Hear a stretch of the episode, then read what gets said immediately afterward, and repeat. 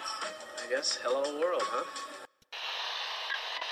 Think about uh, maybe the possibility of winning here uh, today. Had a few thoughts uh, for my friend Sevi, and uh, this one is for for him. You've won Masters Championships. Where does this rank in your list of achievements? Number one.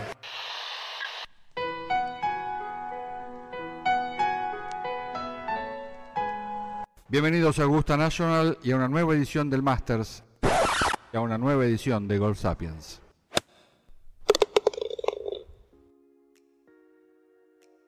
Hola amigos, bienvenidos a Golf Sapiens, episodio 92. El día de hoy tenemos una entrevista con Edo Miquel, coach de jugadores que igual han escuchado por ahí, como Joaquín Iman, Mito Pereira, Carlos Ortiz. Tiene ahí eh, un repertorio muy interesante. Entramos a detalles de qué están haciendo, cómo es trabajar con él. La verdad es que estuvo muy bueno. Pero antes de pasar a eso, Sebas, tenemos a Rory de regreso de uno del mundo. ¿Cómo ves? Mi querido 10, eh, pues espectacular. La verdad es que si alguien se lo merece es el señor Rory McIlroy. Eh, ha tenido un, temporadón, bueno, acabó muy bien el, año pasado, obviamente temporadón y, bueno, pues lo que va de este, pues con este win y la cantidad de top tens que tienen sus torneos, se, se, parece a las temporadas buenas de Tiger.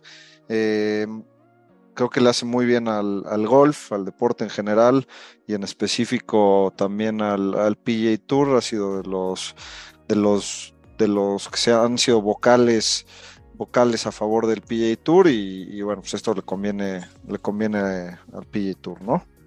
Sí, sin duda, Monahan tiene que estar muy contentote con, con el niño prodigio. Eh, básicamente Rory ha sido casi que, que comisionado de facto y, y, bueno, pues bien por Rory, es la novena vez que es el número uno del mundo. Eh, la primera vez fue hace 10 años. Solamente Tiger y Norman han estado, eh, han tenido periodos más dominantes, ¿no? La verdad es que qué bruto Rory, qué jugadorazo, qué caballero. Eh, algo algo que, que, que, me gustó mucho, bueno, y, otro dato curioso es que solamente Tiger había defendido la FedEx con un título en su primer evento, ¿no? Que es el caso de Rory. Entonces, eh, pues bien por él y es su tercer win en, en, en 11 starts. Esperemos que se acabe su sequía de majors, porque la verdad es que lo único que le falta es meterle más majors a ese, a ese, ese libro del Salón de la Fama.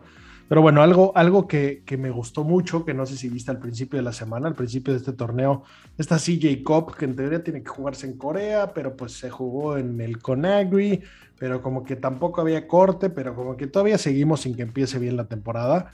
Pero bueno, al principio, antes de que empezara el torneo, en, una rueda de prensa Rory, se metió Tom Kim ahí a donde están todos los medios y, le hizo una pregunta, ¿no? Y, le dijo... Eh, más o menos qué, consejos le podía dar a un jugador como Tom Kim. Y, y básicamente lo, lo, que, lo que más dijo Rory, que me encantó su respuesta, es que cuide mucho su tiempo, ¿no? Que conforme empiezas a ganar éxito, empiezas a agarrar más compromisos y que llegar al número uno del mundo es mucho más fácil que mantenerse, ¿no? Y entonces justo le dijo, pues mira, veo, veo aquí, desde aquí veo que tienes por lo menos cinco patrocinadores. Entonces, güeyes te exigen tiempo eh, y a qué hora defiendes tu golf y a qué hora trabajas en tu juego. Entonces, la verdad es que me, me, me, pareció, me pareció muy, muy bonito su comentario. Eh, ¿Tú crees que este año se acaba la sequía de Rory en los Majors o no? La verdad es que me encantaría y, y no, no creo que a nadie, eh, nadie esté del otro lado, ¿no? O sea, creo que, creo que es consenso que a todo el mundo le encantaría que Rory ganara más Majors. Eh, tan, Masters, digo, ¿no? Ya hay que quitar ese pendientito de, de la lista de pendientes ya denle, denle, el Grand Slam, ¿no? Totalmente. Lo, la única, el único frijol o, en el arroz sería este, pues, el tema de, de Live, ¿no? Eh, pues creo que en el PA Tour estamos viendo fields pues, mucho más débiles que otros años. Eh, en los majors puede ser que veamos algo así, porque pues, todos estos cuates llevan ya meses sin, sin ganar puntos del ranking mundial. Eh, no es que demerite en caso de que Rory gane, pero, pero bueno, pues creo que creo que ha habido mejores años para, para los majors, ¿no? Sí, de acuerdo. Y bueno, la verdad es que tampoco, tampoco se ayuda dando el PJ Tour. Eh, la transmisión fue una cagada. O sea, solamente estaban pasando casi tres horas de cada día. Era imposible verlo, no había featured groups. Eh, entiendo que es un torneo de caca, pero también es el precio que tienes que pagar como tour si quieres que no haya off-season. En algún momento se estaban dando en la madre Rory y Ram y no se podía ver. Eso es una barbaridad. Como, como un domingo back nine tienes a Rory y a Ram dándose en la madre para ganar un torneo y, pues no, no, no, se puede ver, ¿no? Ahí, sí fue una medio cagada, pero bueno. Eh, tu amigo Scotty Scheffler ya no es número en el mundo. ¿Va a volver o, fue, o fue, fue lo que fue? No, hombre, jugadorazo va a estar por ahí. Eh, pues ha demostrado que, que, no tiene no tiene juego, nada en su juego que, que flaquee, ¿no? Claramente lleva varios meses jugando no a su mejor nivel, pero, pero pues es un cuate que lo vamos a volver a ver ahí, ¿no? está muy joven, ya lo estás matando, lo estás retirando para variar, para variar el amarillismo. Es que yo, es que yo nunca, nunca, nunca, nunca me la comí, nunca la compré completita, claramente. sí, no, jugó regular la temporada pasada. Jugó regular, ¿no?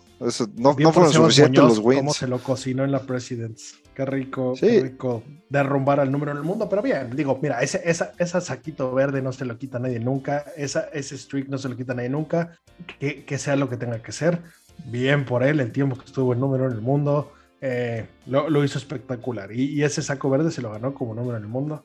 Honestamente, yo no creo que vaya a volver el número en el mundo, pero pues si vuelve bien por él, ¿no? Ojalá ahí esté en mi fantasy todas las semanas y, que seamos felices él y yo corriendo de la mano en esos triunfos, eh, siendo muy lucrativos y muy divertidos.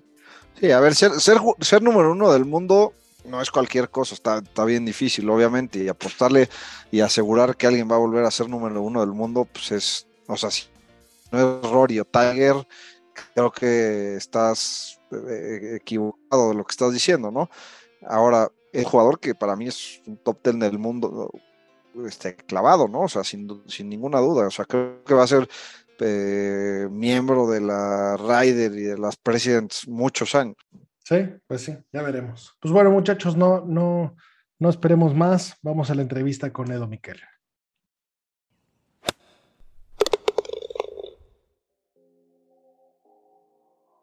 Con nosotros un coach de altura, un coach de jugadores especiales, Edo Miquel, coach de Juaco Niman, de Mito Pereira, de los hermanos Ortiz. Edo, ¿cómo estás? Bienvenido. Hola, sí, muchas gracias, aquí estamos. Eh, muchas gracias por la invitación. Oye, gracias a ti. ¿Cómo, cómo, cómo alguien tan joven como tú tiene esa cartera de, jugadores en, la espalda? ¿Cómo llegaste a ser pro? Explícanos un poco de esto antes de que, tengamos las preguntas difíciles que traemos aquí bajo, la manga. Bueno, eh, sí, la verdad que llevo muchos años siendo coach. En mi inicio eh, sí jugué como, pro también, eh, jugué algunos mini tours en Chile probé algunos añitos. Eh, me fue bastante bien, como amateur jugué bastante mejor, la verdad, representé bastante a Chile antes de hacerme profesional al número uno de mi país, pero después rápidamente en paralelo empecé a enseñar y me encantó la enseñanza, entonces de a poquito me fui consumiendo por el lado de la enseñanza, tuve la, la posibilidad de agarrar a buenos jugadores del país, juveniles, me encanta la formación, muchos niños, y, bueno, y ahí me fui en ese camino y, dejé de, jugar. Em, llevo ya 20 años de coach, em, eh, que sí, es un montón y, la verdad que estoy muy, muy contento con, la carrera que he logrado. Eh, ya, ya sea en Chile con, con los jugadores, obviamente Mito y Juaco son los que más han brillado eh, hoy en día también con muy buenos jugadores internacionales, eh, bastante, bueno, eh, Carlos Ortiz, Álvaro Ortiz, bastante mexicano, Isidro Benítez, em, Azara Muñoz del LPJ de España. Em, no, la verdad que estoy muy, muy contento, me encanta, me encanta ayudar a los jugadores a que, a que logren su máximo potencial y, y uno como coach siempre le aporta algún granito de arena y nada, la verdad me encanta, me siento muy comprometido con, con mis alumnos, con sus juegos, con sus carreras. Eh, soy muy apasionado con lo que hago, así que eh, también, bueno, algunos otros para no dejar, eh, trabajo con Marco Montenegro de Argentina, que juega en el Conferri Tour. otros Cristóbal de Solar, que acaba de pasar del título Latinoamérica al, al Conferry Tour con, con, con un estatus ahí, el que da el, el Latinoamérica. Ahora van a Finals, tratar de mejorar ese estatus. Pero nada, también anteriormente había, había logrado buenos resultados como coach. Llegué con el primer chileno Benjamín Alvarado al PGA Tour, con Pa Echeverría al PGA, trabajado con Nicolás Geiger, Hugo León del tour, en el Tour Europeo. Eh, en fin, creo que ha sido una carrera bien bonita y con muchos jugadores y, la verdad que he disfrutado cada uno de ellos y, la verdad que siempre trato de, de, poder ayudarle y, y hacerlo un poquito mejor de lo que ya son algunos. Sin duda, sin duda, Edo. Eh, creo que, y, bueno, lo hemos platicado mucho en, varios episodios por aquí, el crecimiento que ha tenido el, golf en, toda Latinoamérica es impresionante. Eh, cada vez vemos a más jugadores de todos los países. Chile en específico, creo que es un, uno de los países que ha estado eh, sacando jugadores nuevos, los vemos cada año en el, en, el tema amateur, en el, en el LAC, eh, por ahí tuvimos a Toto Gana ganando, eh, Matías Domínguez también. ¿Qué se ha hecho bien en Chile y, qué ves que se ha hecho bien en otros países para estar ahora compitiendo, tener tantos jugadores latinos en el PGA Tour? En Chile ha mejorado mucho la enseñanza, eso sin duda. Hoy día hay antes no habían academias de golf en Chile, hoy día hay eh, tres, cuatro academias que están haciendo un buen trabajo. Eh, obviamente aparte de, la nuestra, de la que trabajo yo, pero, pero la verdad que ha habido bastante, bastante competencia y mejor preparación en los coaches en general y eso ha, ido ayudando a que los jugadores estén mejor preparados y también sin duda ayuda a los, los mismos jugadores que van eh, un Juan Coniman, un, un Benjamín Alvarado, un Felipe Aguilar, un Nicolás Geiger, eh, los, que, los que van llegando arriba impulsan mucho a los niños que los están mirando, eh, tienen las ganas, se preparan. Y, obviamente con, con, con, coaches mejores preparados, esto, esto es como que va todo, todo junto y hoy en, hoy en día hay más, está todo más globalizado, la enseñanza, la preparación física para el golf, eh, muchos se preparan psicológicamente, está todo muy, muy completo y eso, eh, y eso es lo que le puedo decir desde, lo que está pasando en Chile y obviamente que está dando resultados eh, y en Latinoamérica también. Latino, yo creo que antes como que se miraba muy lejano todo lo que había en Estados Unidos, la enseñanza, todo, todo. En general en Latinoamérica nos sentíamos muy lejos y hoy día con, con las redes sociales, con, con, todo lo que se puede hacer online, eh, uno está como que el mundo está conectado, entonces no estamos tan lejos de lo que están haciendo eh, eh, acá en Estados Unidos.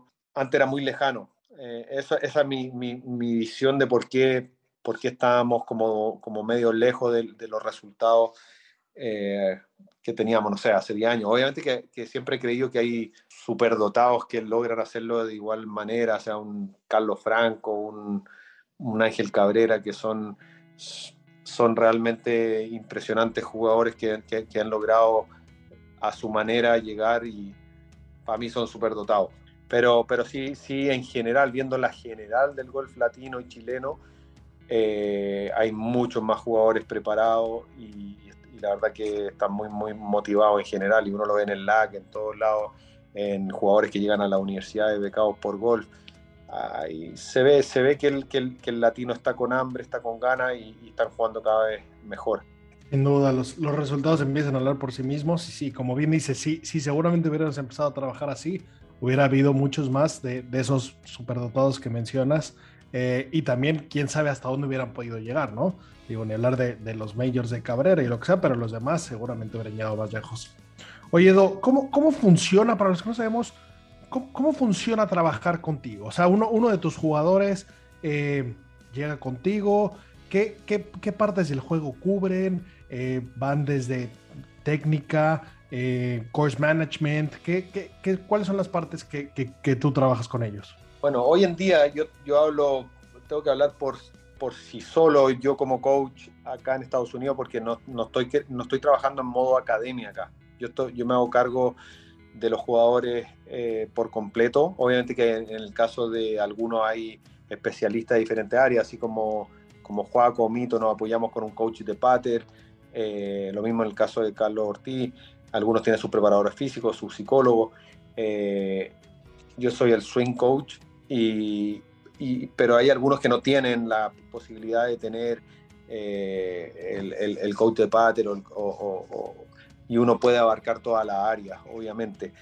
eso es desde un poco con la visión de qué, hago yo acá, Ahora, es diferente la respuesta para lo que hacemos en Chile, que sí tenemos el equipo completo de, desde especialistas, desde son en la academia hay 15 coaches y hay hay algunos coaches que están más especializados en el, en el juego corto, en el pater, tenemos preparador físico, trabajamos con psicólogo, ahí está bastante completo todo, pero como te decía acá, yo no, no por ahora no, no me interesa hacer el, el modelo de academia, me, me enfoco más eh, yo con, con, mis jugadores. Y, y, obviamente nos apoyamos en, en psicólogo y en, lo que necesita el jugador. O sea, de repente llega un, por decirte, no sé, vino Álvaro y le puedo decir, oye, me, me gustaría que trabajara con, con, con, el psicólogo, no sé, de, de Mito, me, me, me, gustaría mucho que, que hablara con él porque como yo los conozco y sé cómo trabajan, eh, yo soy muy creyente de que, de que algunos psicólogos encajan mejor con algunas personalidades y otros con otras. Eh, Joaquín trabaja con un psicólogo y Mito con otro, son diferentes y, y, un poco lo hemos decidido hacer así, porque es como, es difícil de explicar, pero siento, eh, aparte sobre todo ellos dos son psicólogos que creo que, que los dos son muy buenos, pero enfocan, se enfocan en diferentes, uno es más técnico que el otro, en fin, pero, pero sí, obviamente yo quiero lo mejor para los jugadores y, soy el primero en decir, hey, apoyémonos un poco en esta área, sobre todo en la parte emocional, o, vamos donde un buen preparador físico. Creo que el trabajo en equipo es, es, mejor que, que, hacerlo todo, todo solo. Oye, y en, en específico el, el, swing de Juaco y el de, el de Mito, eh, no, no, son tan, tan, tan, normales, son, tienen, tienen, una manera interesante de cómo, cómo llegan a la bola. Eh, ¿Qué, tanto, qué tanto se, se, juega con eso? ¿Tú, tú eh, trabajas sobre lo que ya hay? ¿Llegas a cambiarlo absolutamente? ¿Cómo, cómo, cómo ves esa parte? Em, ellos son, los dos tienen muy buen swing y son muy sólidos. Yo, yo trato de empujar a los jugadores lo más que puedo hacia ciertos aspectos, algunos un poco parecido a, o sea, trato de, si pudiera que todos llegaran a la bola como llega Juan Iman, créeme que, que, que haría puros moldes iguales, pero no, tienen no todos tienen el mismo físico. Necesitaríamos un millón de quiroprácticos en el mundo. Claro. Y, y, y, algunos, pero como coach voy viendo hasta dónde los puedo ir llevando. No necesariamente hay que llegar a la bola como Juan Iman para ser bueno, porque obviamente lo hemos visto en el PGA Tour. Tiger Woods llega diferente que, que, Joaco y, Adam Scott y, no sé, o sea, así como, como miles no sé, Víctor Hovland llega de otra manera, eh, etcétera. Creo que como coach hay que adaptarse mucho al jugador y, a la, y, al potencial que tengan, o sea, la movilidad que tengan eh, para lograr ciertas posiciones que queremos como coaches. Pero luego hay que ir adaptándose, o sea, y la comunicación de entre el coach y el preparador físico es súper importante para ir fortaleciendo ciertas posiciones e ir avanzando a donde uno quiere llegar. Eh, no, no, pero te diría que no es que llegue un jugador y diga, oh, yo creo que sea Juan Iman, no. O sea, Carlos Ortiz no va a tener el swing de Juan Iman, Mito. Eh, eh, los tomé de más chico y, y, sí son parecidos, el de Mito y el de Juaco y el de muchos alumnos míos que lo he podido tomar desde más chico, desde los 10, 13 años, 15 años, que son que, es más fácil como darle un, un, como una identidad al movimiento. Pero, pero sí tengo algunos que han sido de chicos, o sea, un Toto Gana, que no tiene la movilidad de Juaco y, y, no, lo, no lo empujé hacia ese lugar porque sé que Toto no tiene esa, la movilidad para llegar a ciertas posiciones.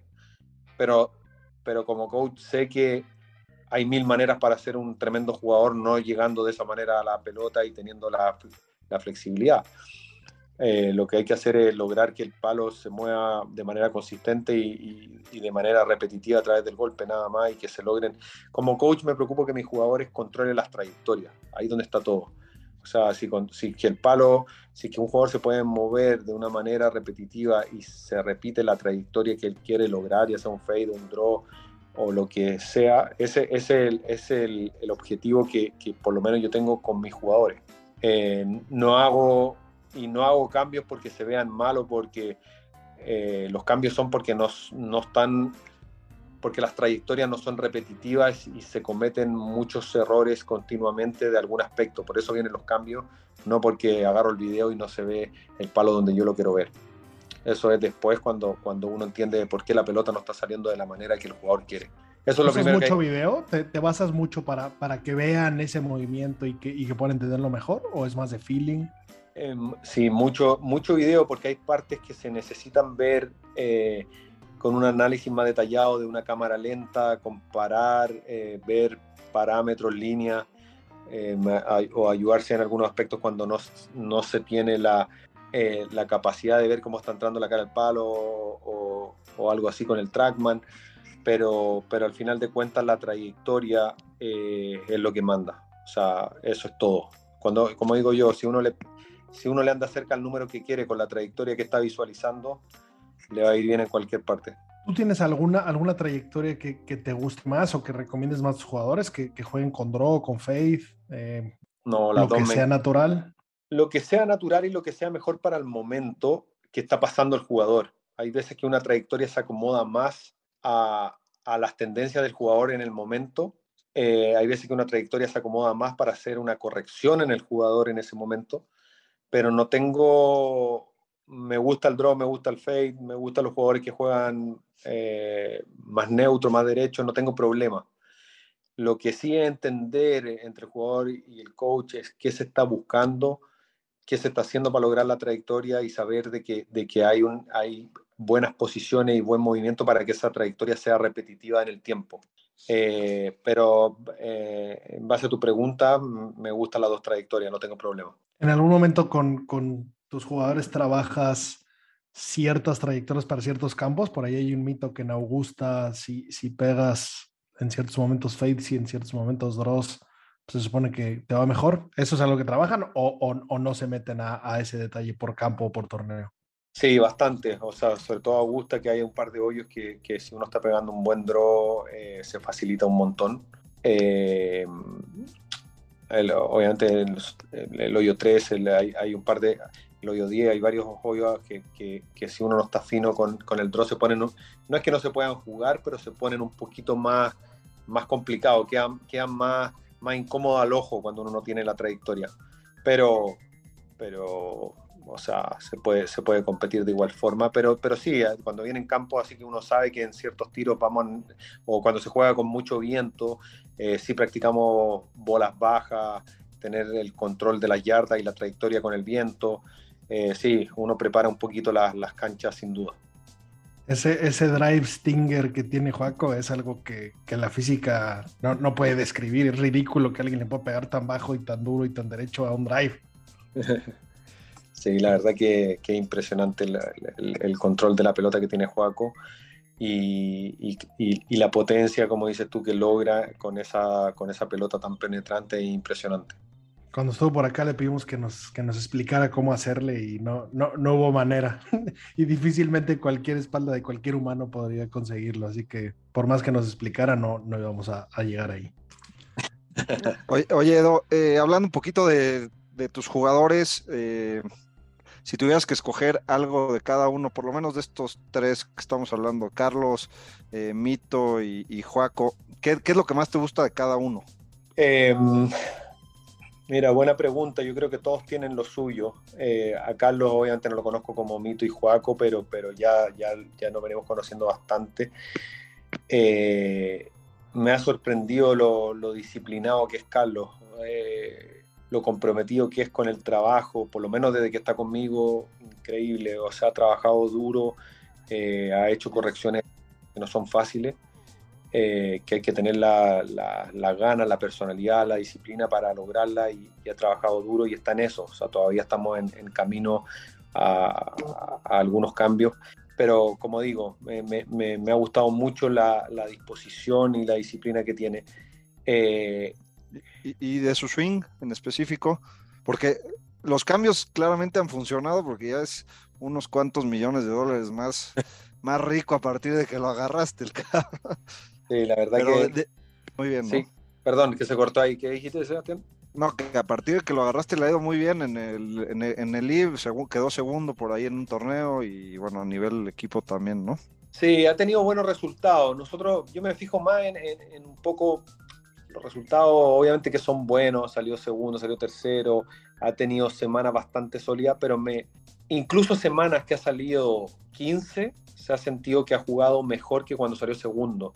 A mí me interesa más cómo va, va, va avanzando su relación con los cambios, con la, como decía, con las trayectorias, su control, su, su capacidad de sentirse en control en el, en el campo, o sea, de, de, controlar las trayectorias, de controlar el cuerpo, de, de, saber qué está pasando, por qué fallan.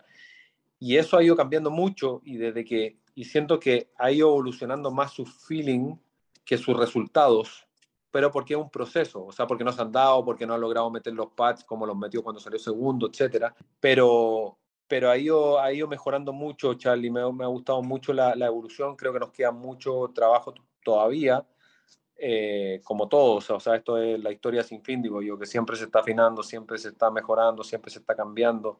Eh, pero, pero volviendo a la pregunta de quién encuentro bueno de Charlie, siento que en el caso de Charlie tiene un olfato de, puta, de ganador, de, de, que cuando se pone en posición eh, tiene eso que tienen los jugadores buenos de que, de que no la, que, es muy buen competidor, o sea, va, va, va a ganar, va, va, va, va a querer ganarle a cualquiera que tenga en el frente y Charlie cuando, cuando está fino no se va a achicar con nadie y, y me encanta la actitud que tiene en el campo. En el caso de, en el caso de Juaco, eh, que tiene una actitud muy, muy buena y cada vez mejor, está cada vez más maduro. Eh, el control que tiene de la bola es impresionante, o sea, lo, sólido que de Tia Green eh, es realmente espectacular. Y después volviendo a Mito, lo mismo. Son re parecidos Juaco y Mito. O sea, son jugadores que uno mira su estadística y son constantemente están entre los 30 mejores del PGA Tour de Tia Green semana a semana. O sea, son jugadores que fallan muy poco y cuando están un poquito prendidos con el pater, automáticamente le meten un top 5 sí o sí, porque son demasiado consistentes de Tia Green.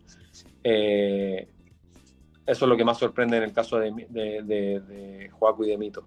Oye, sí, total, totalmente, y, y, y se nota eh, en los campos que han tenido éxito, ¿no? Eh, en el caso de, de Joaco ahí, este, en, ganando en Riviera y, y, después el segundo de Mito, en, bueno, que sabemos la historia trágica, pero bueno, estuvo, se dio la chance de, de ganar un mayor en, en, en, uno de sus primeros sí. majors jugados, ¿no?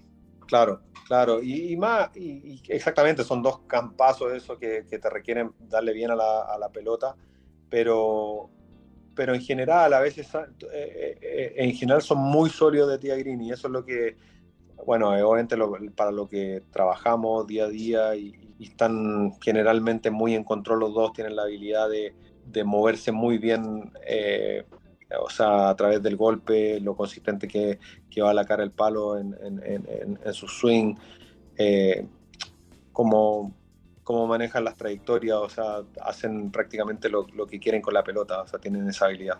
Y, hablando de, esa vista tan cercana que tuvo Mito, que como, le echamos porras, lástima, así pasa, y eso, es parte de este bonito deporte. ¿Cuál, fue el post-mortem? ¿Qué, ¿Qué, pasó en ese momento? Ese, ese swing que hizo con ese drive en ese momento, ¿fue algo diferente? ¿Fue algo que es un error que, que puede aparecer?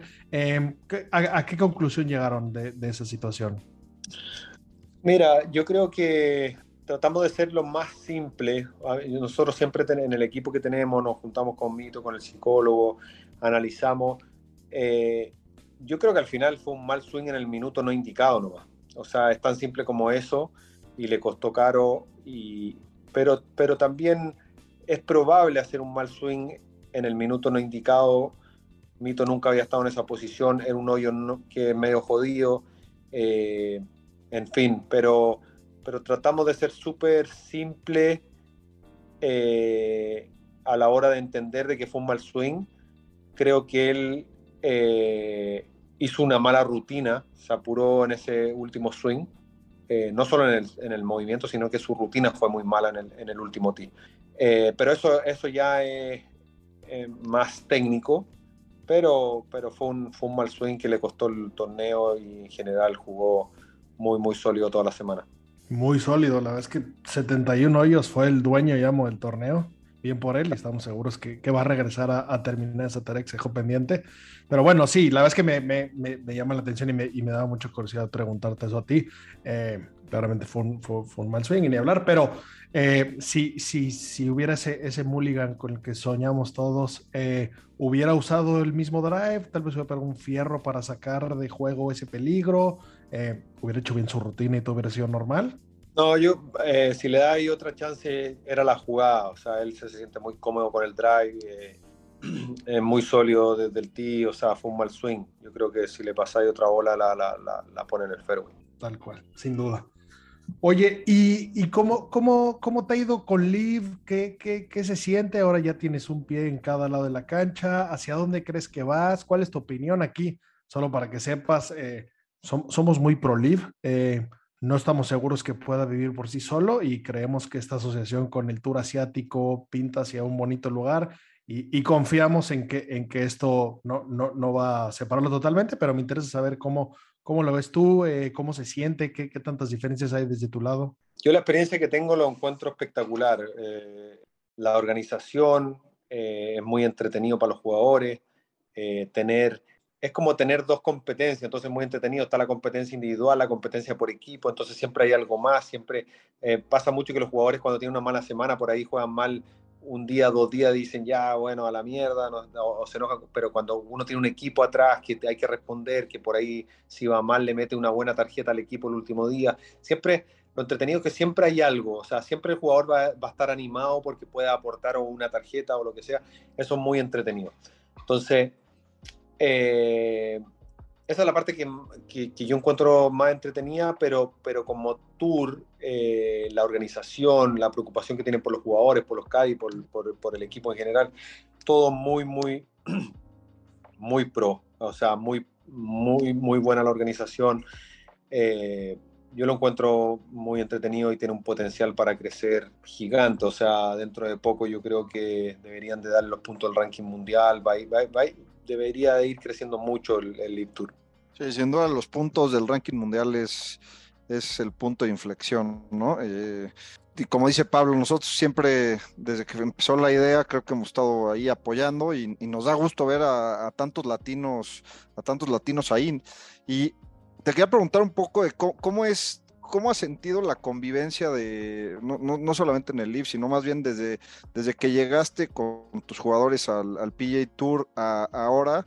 Eh, ¿Cuál es, cuál, cómo, ves que ha cambiado la, visión o el sentimiento de los jugadores en general, por ejemplo, de los jugadores americanos hacia los jugadores latinos? Siento que antes, como dices, llegaban eh, jugadores muy talentosos eh, al Tour, pero llegaban uno o dos por ahí muy esporádico y ahora hay una camada muy grande y de, y de, grandes jugadores, la verdad es que todos están dando, dando mucha, mucha lata en el, ya sea en el PGA Tour o en el, o en el LIV y, creo que la visión del, jugador que no es latino ha cambiado considerablemente, ¿no? Sí, hoy día los que, los que están llegando llegan muy bien preparados, o sea, siendo muy talentosos. Eh, o sea, un, un Joaco Niman, un Mito, un Sebastián Muñoz, un Carlos Ortiz, un Abraham Anser, un Emiliano Grillo. Eh, si bien tienen el talento, son muy profesionales y tienen un equipo muy fuerte atrás. Entonces lo hace ser muy consistente. Y los americanos no tienen nada, nada que. O sea, los latinos no tienen nada que envidiarle a los americanos. El equipo, el equipo que tiene Joaco Niman o el equipo que tiene eh, Seba Muñoz no tiene nada que envidiarle al equipo que tiene Justin Thomas, o sea, eh, o, el que sea, o sea, tienen no dan ni una ventaja a los latinos que llegan y por eso son tan sólidos. Tienen preparador físico, tienen eh, psicólogo, tienen eh, coach, eh, patting coach, o sea, van con toda, van eh, entonces eso es lo que siento, que los que llegan, llegan muy preparados para estar ahí un buen rato, no es como que llegaron de casualidad, medio por, por, por como por, talent, por talento y tratan de sobrevivir ahí. Yo creo que los que llegan, llegan con la gana de ganar y ya se dan cuenta que pueden. Y los mismos americanos ya los miran con otro ojo y saben que son jugadores muy sólidos. Igual también creo que ha, ayudado mucho el tema de, torneos como el LAC, por ejemplo, que llegan con un fogueo mucho más importante al que, al que llegaban antes, ¿no? Cuando se hacían profesionales los jugadores. Sí, todo, todo suma sin duda. Y también hoy en día la, lo otro que suma mucho es que son muy amigos los latinos, entonces ya, ya, ya se sienten parte, o sea, comparten casas, eh, tienen una onda entre ellos, no, no, no, es como que andan ahí orillando, como sintiéndose visita, en, no, no, se sienten en corral ajeno, en el, ya sea en el libro, en el Tour, donde estén, se sienten que son parte de y, y, están ahí para ganar, para hacer una buena temporada, para ganarle al que le pongan adelante y, y como te digo, son todos muy profesionales. Oye, Dom, tú eh, me, me, interesa saber tu opinión de, desde los ojos de, coach. Ahora estamos viendo que, por ejemplo, Kepka, que volvió a trabajar con Claude Harmon, pues acaba de ganar el último evento de Live, y luego Ricky Fowler volvió con Butch Harmon y pues parece que está jugando muy bien. Eh, eso, eso es que, que, se adaptan a cómo trabajan, que volvieron a trabajar lo correcto, eh, se alinearon los astros. Desde tus ojos, ¿cómo, cómo se ve eso? Hay que saber más en profundo que, o sea, como coach, no sé exactamente lo que trabaja, eh, lo que trabajaba eh, Brooks con Pete Cohen versus lo que trabaja con, con, con Claude Harmon. No tengo idea y, si supiera te podría dar mi visión de qué trabajo me gusta más, pero no lo sé. Eh, la, la, relación que tiene un, un, jugador con un coach es súper importante. A veces el apoyo, el, el, el, lo que... Yo siempre digo, es más allá de la técnica, es más allá de dónde se pone el palo, es más allá de un drill, es más allá, es, es, hay que tener un feeling especial con un coach y, y, eso eh, es, es, lo más importante. O sea, es todo. Obviamente que tu coach te tiene que dar las la, la, herramientas correctas para, para, mantener alineado tu swing y, y que, que, que, que te puedan mantener en confianza, pero, pero hay coaches que también eh, dan mucha confianza a los jugadores. Yo no hablan mucho que Butch Harmon no es tan bueno, no es tan bueno técnicamente como es eh, como lo que logra motivando a los jugadores. Eh, a veces un coach te, logra mantener motivado y eso suma mucho también. No, sé, no sé exactamente la diferencia, pero, pero claramente Brooks no, no encontró o no logró acomodarse con, con, el otro coach y volvió al, que lo conoce mejor, al que conoce su maña o al que se sintió cómodo y quizá encontraron algunas cositas que anteriormente le habían andado bien, quién sabe. ¿Qué, ¿Qué, te fijas más o qué pones más atención tú con tus jugadores? Eh, ¿A los stats que salen de los torneos? Eh, ¿A los stats del PGA Tour que podemos ver todos? ¿O, o a lo que ves tú en, en una práctica o, todo, yo me fijo bastante en los stats, pero, pero como te decía, eh, poco lo mismo de, me, me, importa mucho más cómo es, cómo es el feeling del jugador, más que los stats. A mí a veces, te voy a dar un ejemplo, muchas veces Joaco tiene mala estadística desde el tee, porque apuntó 6 drive en la vuelta, pero él está con muy buen feeling con el drive porque falló 5 drive por un metro que salieron espectaculares, picó un poco para la izquierda, Raf de la izquierda, después pegó uno bueno, se abrió un metro, Raf de la derecha, y uno ve la estadística y decir, y uno le dice, Juan, no apuntaste ni un, ni un fairway, ¿qué mierda te pasa? Bueno, le estoy pegando espectacular al drive. O sea, está con un rico feeling con su drive, no es que me diga, mierda, no puedo... Se, se entiende entonces a veces el feeling es mucho más importante que la estadística. Totalmente. Totalmente. Creo que... el pattern es lo mismo, de repente uno está con muy buen feeling con el pater, está tirando buenos paters, por ahí bordean algunos, y no necesariamente porque falló algunos paters de, da lo mismo, de 6, de 8 pies, va a haber un tan mal feeling con el pater. Eh, entonces me gusta más la comunicación que tengo con ellos para entender cómo lo sienten y cómo, antes de atacar, como una estadística muy mala. Oye, Edo, ¿y cómo, cómo es ¿cómo es trabajar contigo en el aspecto de, eh, no sé, por ejemplo, si mañana Matthew Wolf dice, oye, pues yo quiero trabajar contigo, pues bueno, no, no sé si ese swing tan loco solo pueda trabajar con gancas o no, pero, pero cada cuánto lo ves, hacen clases o, te mandan videos y vas trabajando con, sobre videos, eh, cada cuánto se junta un jugador contigo, ¿cómo, cómo funciona eso?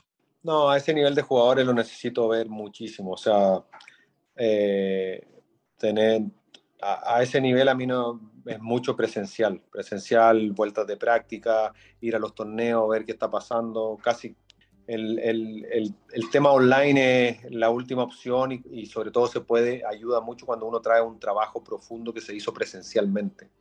A veces se puede guiar un poquito online, pero, pero no, a mí no me gusta nada el, tema online. O sea, hay que, o yo voy donde el jugador, el jugador viene donde, donde yo estoy y aparte de la semana de torneo. Yo soy, o sea, yo giro en torno a los, a los jugadores, o sea, yo trato de ir a todos los torneos del, obviamente me voy rotando a un Livo, a un PGA o, o, si acompaño a Sara a, un, el PGA, ella lleva tres torneos, está partiendo porque eh, fue madre y, y, está como con como que le congelaron su año, o sea, le dieron tres torneos para entrenar y parte de su temporada el próximo año y me va a tocar ir bastante en el PGA. Pero, pero yo estoy full comprometido con ellos y trato de, de verlo lo que más puedo. Oye, y de la manera de trabajar con ellos, eh, la verdad es que de, de, donde más tengo fundamentos es de, del libro de Han Haney, entonces seguramente no aplica así con todos, pero, pero tienen, tienen como algún contrato fijo, tienen partes variables, y tu jugador gana ciertas cosas para ti te beneficia o para ti es transparente, cada coach es diferente. Sí, los coaches en general, y, y yo trabajo con porcentaje de, de, de, la ganancia de los jugadores, pero, pero con los jugadores que están en los tours de abajo, digamos PGA Tour Latinoamérica o, o, o que están jugando no, no, no, no les cobro porcentaje de su ganancia, es más los trato de ayudar, obviamente les cobro un fee por sus clases, pero no, pero no, no, cuando llegan arriba sí, sí, uno habla de porcentaje. Y con ellos, eh, o sea, todos los jugadores que yo tengo eh, de los que están en tours menores, eh, saben que yo estoy 100% enfocado en los, en los tours de arriba, pero yo trabajo hasta los juegos, yo estoy el fin de semana siempre a disposición de los otros jugadores, o sea, si un jugador eh, del, del, del Tour eh, falla un corte o, sabe que yo los fines de semana estoy a disposición de ellos, porque con los otros trabajo hasta los jueves o viernes y ya, ya no, no, es que me voy al PGA Tour y vuelvo en un mes, yo todos los fines de semana vuelvo a mi casa a trabajar con los otros jugadores. Ok, interesante. Oye, y, y ahora que ya estás trabajando con, con, mujeres también, por aquí hace, hace un rato platicamos con, con Horacio Morales, que es buen amigo del programa, que que trabaja con mujeres, con Gaby López, eh, entre otras, y, y, nos hablaba de lo diferente que es coachar a hombres y mujeres, principalmente por, por cómo funciona el cuerpo, por los mood swings que pueda haber según los periodos. Eh. ¿Sientes mucho esa diferencia y, y, partes mucho de cómo tratas a un alumno, sea hombre o mujer? Sí, sí, muy, eh, hay bastante diferencia. Eh, sí, hay que, hay que adaptarse un poco al swing de las mujeres. Hay algunas que tienen más fuerza que otras, que las que son muy potentes y se acercan un poco a, lo, a los hombres, eh, pero, pero sí hay que adaptarse. O sea, una mujer no puede crear los ángulos de ataque que crea un hombre y no, no se le puede pedir el, el mismo D-Loft que genera un hombre en el impacto, porque obviamente con la potencia de una mujer la, esa pelota no se va a levantar. Hay, hay, hay ciertas variables que, una mujer, que, hay que, que uno no puede tratarlas de la misma manera que un hombre, o a un hombre que una mujer, obviamente. Eso supongo que, te, ha sido, te ha sido perfeccionando en eso, ¿no? Supongo que, los hombres era, era tu fuerte y ahora te has ido empapando de, esto o desde el principio tenías esto muy claro. Es que he trabajado, eh, en Chile trabajo con mujeres y hombres y me gusta, me encanta los dos, o sea, me encanta ayudar a las mujeres. Eh, como te digo, en Chile trabajo partí de chiquit... He, he, formado a jugadoras como Antonia Mate, que era la número uno de Chile, que, ha, que, que ha, ha, logró jugar muy bien, se fue becada a, a Baylor, que es una de las mejores universidades, o sea, de las buenas universidades pa, del, de, de, del golf femenino. Eh, o sea, súper... Tengo bastante experiencia, o sea, trabajé con Pai Echeverría, que llegamos juntos al, al LPGA y después ya no sigo jugando. Eh, y bueno, bastantes jugadoras buenas en Chile que no se dedicaron, porque, pero, pero buenas jugadoras y, la verdad que disfruto mucho eh, como la formación tanto de mujeres y de hombres. No, no, tengo problema con las la, la dos, la disfruto mucho, la verdad. Ok. Oye, ya eh, apuntando hacia, hacia las últimas preguntas, ¿cuál de, de, de los jugadores actuales del, del, PGA Tour, aparte de los tuyos, ¿cuál, es, cuál te parece de los mejores swings? ¿Cuál movimiento te, te gusta o te llama la atención? Eh, a ver, Es que me, eh, me gustan varias, me gustan como partes de varias unidades, pero si tuviera que elegir uno, eh, O por partes, ¿eh? No, no, no te sientas. O sea, me, me interesa saber de tus ojos qué, qué les llama la atención de los swings. por decirte cosas muy raras, me, me gusta mucho cómo lo hace Matthew Wolf, siendo que un swing muy raro, tiene cosas espectaculares para mí. Y logra eh, que alguno diría, ¿cómo te va a gustar ese swing? Matthew Wolf tiene cosas impresionantes en su swing, que me gustan mucho. Eh, después, sí, me gustan más los swings modernos. ¿Por qué te decía un Matthew Wolf? Eh, eh, yo busco mucho la estabilidad de la cara del golpe a través de la cara al palo a través del golpe con un swing que es mucho más liderado por el cuerpo y se necesita más potencia. Versus unos swings más clásicos, un Adam Scott que es espectacular, pero quizás no me gusta tanto como, a ver, no sé, hay mil swings, Gr- Grillo lo hace muy bien. Eh, no, no, no tengo en, la- en mente ahora uno que te diga, me encanta. Sergio García lo hace muy bien a través del golpe.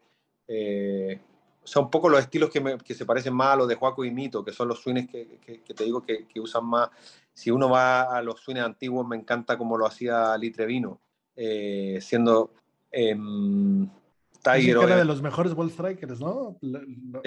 Eh, Tiger Woods lo hacía impresionante a- ahí al- alrededor del, ¿Qué época año- de Tiger te gusta? Claro, el, el año entre el, no sé, entre el 2000 y 2004, impresionante. Es un- la mejor época de Tiger. Pero La de Haney, ¿no? No, la de Butch, ¿no? Todavía, ¿no? al final de Butch, después con Han Haney, me- me- pero el 2000 con Butch creo que era lo que más me gustaba de Tiger. Un swing más explosivo, con más, más acción de, de cadera, de cuerpo. Eh, después con el tiempo se fue como poniendo más lento su cuerpo, obviamente la operación, etcétera. Pero busco, o sea, como que me gustan más esos swings. Que, que- ¿Crees que estos swings duren menos? O sea, ¿tú crees que la carrera de Matthew Wolf puede durar tanto como la de Ernie Els o la de Fred Couples? Eh, sí, yo creo que yo creo que sí. O sea, son si que hace una buena preparación y hoy día hoy día se están preparando muchos jugadores. O sea, en el gimnasio hay movilidad y se yo creo que yo creo que no debería de uno nunca sabe, pero pero debería de, de- de- de andar bien. O sea, no, no lo sabemos. Juega con un jugador que, que te dicen, oye, no le duele la espalda, creo que a Juaco nunca le ha dolido ni el pelo. No, no. Bueno, a, to- a todos nos gustaría tener su edad también. Sí, pero, pero, pero jugadores Ah, que hay, es- hay muchos jugadores que a los 20 años ya le empiezan los dolores. Totalmente, totalmente. Oye, Edo, ¿y, y- y has visto algún jugador en la práctica que, que no está teniendo los mejores resultados, que lo veas y, y- y digas, si, le, si yo le cambiara esto, lo hago Ah. número uno del mundo? No, pero me pasa cada rato. O sea, yo soy un fanático y del. Yo veo un jugador moverse y ya pienso en qué le cambiaría. Ah, o sea, todo el tiempo. Es como, es como. Es tanto lo que me gusta y tanto lo que disfruto y estoy siempre mirando. Es como alguien que. Como cuando uno entra a una casa y, y es perfeccionista y ve un cuadro chueco y decir, puta, ¿qué pagaría por ir a mover ese cuadro? No puede estar así mal puesto. Es como todo el día, eh, eh, es como esa sensación. Y, y uno dice, puta, a Hopla le haría esto, y a Tiger Woods le haría esto, y a García le haría esto, pero en tu mente, porque está ahí todo, es, es como todo el día estás ahí fantaseando con lo que te gusta. Y, y a Rory le harías todo. Bueno, Rory es un, es un swing que es espectacular para mí, que me encanta, es bien explosivo, y hay muchas cosas de, de- de su swing que me gustan. Eh, siendo que es muy diferente, eh, que, que es como más intermedio, pero, pero, pero sí, me gustan. Creo que, creo que le haría hacer mucho más, lo haría hacer un poquito más de cuerpo también para que, pa- para, para que mejore sus trayectorias con los wedges. No me gusta mucho cómo, cómo maneja los wedges. Eh, creo que no, va mu- no tiene mucho, mucho control el, la altura con el spin que, que, que pega. En fin, es espectacular. Y bueno, los resultados hablan por sí solos, pero es, ese es uno de los jugadores que diría, puta, me encantaría hacerlo practicar wedges y, y que mejore un poco su, o ver cómo lo hace o, o- entender qué está pensando, pero son, son cosas que uno siempre piensa, pero, pero porque uno raya con, con, con, con el tema que, que nos gusta nomás. Te, te fuiste con un al- alumno complicado, complicado de mejorarle algo a Rory, pero, pero seguro to- todos tenemos. Bueno, quién algo sabe, ¿eh? Tal vez nunca hubiera dejado de ser número uno del mundo y tal vez tendría 50 majors. Total, total. Claro, uno no, nunca sabe lo que hay atrás, por eso es muy bonito trabajar con los jugadores, saber las cosas que les molestan, saber qué traen de atrás. O sea, hay jugadores que, que cambiaron de, de chico, quizás a los 15 años, algo, no sé, quizás pegaban mucho, mucho draw, muchos slice y cambiaron y se quedan. Eh, por eso es entretenido saber la trayectoria completa de lo que trae el jugador atrás. ¿Cómo es difícil ese tema? Eh, yo, Sí. yo he tratado de, de cambiar mi trayectoria por, por estética pura y evidentemente mi, mi juego no tiene nada que ver con lo de los, los jugadores con los que tú ves, pero, pero cómo es difícil y, y es, es back to basics, y ca- es cambiar tu manera de jugar y, y hasta dónde apuntarte porque la pelota va a reaccionar diferente. Es, es bien complicado ese tema. Sí, exacto, no, cambiar las trayectorias y que, sobre todo si eres un jugador de fin de semana y todo, requiere un poquito de trabajo, o sea, hay que, hay que adaptarse.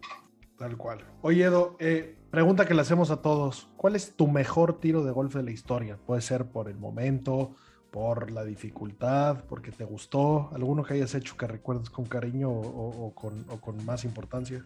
¿Mío o que, o que yo haya visto un jugador? ¿Las dos? Me interesa ver las dos. Eh, el, que siempre, el que siempre veo y que digo que me impresiona es el, el hoyo en uno de John Ram en el 16 de Augusta haciendo los patitos. Ese, ese lo encuentro impresionante. Eh, obviamente hay un millón de tiros espectaculares, pero, pero ese me, me encuentro impresionante porque es como fuera de lo común. Y mm, mío, eh, puta, no sé, ya ni me acuerdo. ¿Tienes Pero no, in one? Sí, tengo, tengo, tengo como 6, 7 hoyos en uno, no, pero, pero sí, alguno, alguno en uno puede haber sido que, le, que salió más. Más uno tiene recuerdo de la sensación de, de, cómo, cómo le pegó, cómo voló esa pelota, cómo, qué es lo que te produjo las sensaciones. Eh, a mí me encantan, yo me, me, fijo más en eso que en el resultado, por mucho que uno haya hoyo en uno o, o quede al lado del hoyo o lo que sea, me, soy un, soy un eh, como un gozador de la, de la sensación que produce un rico tiro. Tal cual. Un rico tiro con, una, con la trayectoria que uno visualiza, esa mezcla es, es impresionante. Sí, cuando, cuando, cuando, lo que pasó por tu mente se ejecuta, es, es espectacular. Exacto, exacto. Es hacer lo que pase. Claro, y yo creo que por eso jugamos y por eso nos gusta tanto, es cuando uno le, la, la, la, siente rica el impacto que está buscando y la trayectoria y ya, y ahí cambia el día. Tal cual. Diego, pues, pues muchísimas gracias por, por tu tiempo. Eh, pues ahí, ahí te encargamos a esos, esos hermanos Ortiz. Queremos muchos triunfos. Eh, y pues bueno, tienes, tienes ahí un, un, peso importante, casi toda una región en, en tus manos. Así que estamos, estamos apoyándote y siguiéndote de cerca. No, muchas gracias. La verdad que la experiencia que he tenido con, aparte me cago de la risa con los mexicanos, qué manera de reírme. O sea, me, es el idioma que más me gusta, que más me río. Recién estuvo acá Alvarito, se acaba de ir hace una hora porque se vino el fin de semana, se quedó acá, eh, durmió conmigo, o sea, en el departamento que yo tengo, se vino a Júpiter, se acaba de ir. Y, y la verdad que esos hermanos Ortiz son, puta, unos personajes gran, más allá de muy buenos jugadores que eso lo saben todos, son una gran persona, o sea, son unos cracks los dos. Eh, con Isidro compartido también, no tanto como con ellos, pero también, o sea, un crack, muy, buena, muy buen tipo. Eh, nada que decir de, los mexicanos como, como personas, o sea, todos, o sea, no los conozco tanto a, un Bobby Díaz, un crack también, o sea, los que no tengo, creo que no conozco muchos mexicanos que me caigan mal, son todos muy divertidos, muy buena gente.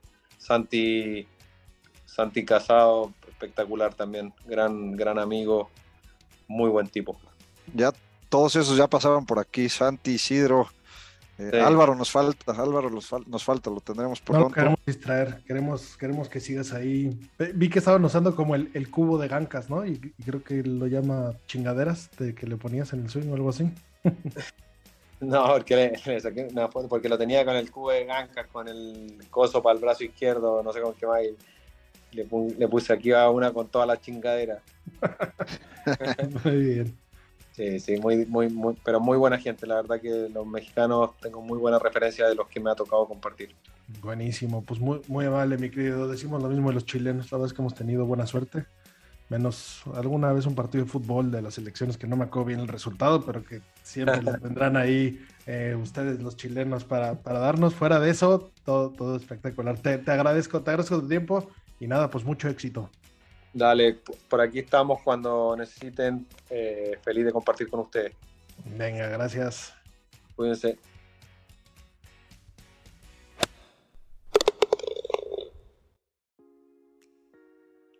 Bueno amigos, esa fue nuestra charla con Edo. Qué, qué, qué tipo más, más interesante. Qué, qué gusto que, que, los latinos eh, estén no, no, solo en la cancha, sino también en, en la parte de, del coaching. Eh, qué, qué, buen equipo tiene, qué buenos jugadores tiene, ¿no? Sí, totalmente. El, el, golf latino está en buenas manos, tanto de jugadores como de coach. Este cuate Edo ha sido ha sido creo que pieza fundamental para el golf latino y ahorita es el coach más importante a, nivel Latinoamérica, este, trae a los mejores jugadores latinos y, bueno, pues seguramente veremos éxitos este, más de los que ya, de los que ya están teniendo los, los jugadores, ¿no? Me encantó, me encantó hablar con él de del hoyo 72 de Mito, ¿no? Recuerden que el PGA Championship era suyo, básicamente. En la serie del 72 pues fue fatal. Me gustó, me gustó oír desde de, sus ojos y, de su boca, pues, pues que la rutina no fue la correcta, que se aceleró. Evidentemente hay un porqué, ¿no? Eh, me acuerdo que en su momento hasta hablamos, ¿cómo no pega un fierrito ahí? Pues no, era drive, siempre había pegado drive, tenía que pegar drive, pero pues siempre la podemos cagar y siempre podemos pegar el tiro equivocado, ¿no? Sí, de acuerdo, y ver, eh, pues es, de estos entrenadores modernos este, que no están casados con, con el swing antiguo. Pues hay muchos estudios ya eh, Gancas obviamente en Estados Unidos y, Edo que no, no necesariamente se parece la forma de, enseñar a, Gancas, más bien cada uno en su estilo, pero buscando cosas diferentes al, swing al swing clásico, ¿no? O sea, y de hecho nos, nos comentaba lo, mucho que le gusta el, o, cosas que cosas que tiene Matthew Wolf que, que pues, yo creo que es la primera persona que nos dice eso, ¿no? Te habla de lo interesante y de lo estudioso que es eh, para, todo el tema del swing, ¿no? Sin duda. Me, hubiera gustado que nos dijera más, eh, más jugadores a los cuales les cambiaría algo, ¿no? Eh, muy, muy interesante moverle a, Rory los wedges. claramente desde, desde el nivel amateur que estamos nos impresiona todo, ¿no? Pero ya, ya que te dedicas a eso y ya que, y ya que ves el, panorama completo, pues, pues sí que interesante. Y la verdad es que sí sabemos que Rory eh, tiene partes muy fuertes del juego y tiene partes que, sin duda trabajarlo de otra manera hubiera pasado cosas diferentes, ¿no? Y a nivel desde, desde toda la carrera, ¿no? Sí, de acuerdo. todo el mundo piensa que, o sea, qué chingados le vas a enseñar a, un Rory McIlroy, ¿no? Y, bueno, pues te, das cuenta con Tiger la cantidad de swing coach que tuvo a lo largo de su carrera y en su, en su prime, eh, que bueno, pues todos los golfistas tienen algo que mejorar, ¿no? Sí, sí, sin duda.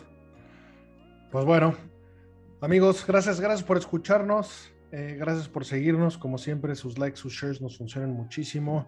Como siempre, muchachos, hay que ver el lado positivo, lo mejor de la vida. Green es green. Hasta la próxima.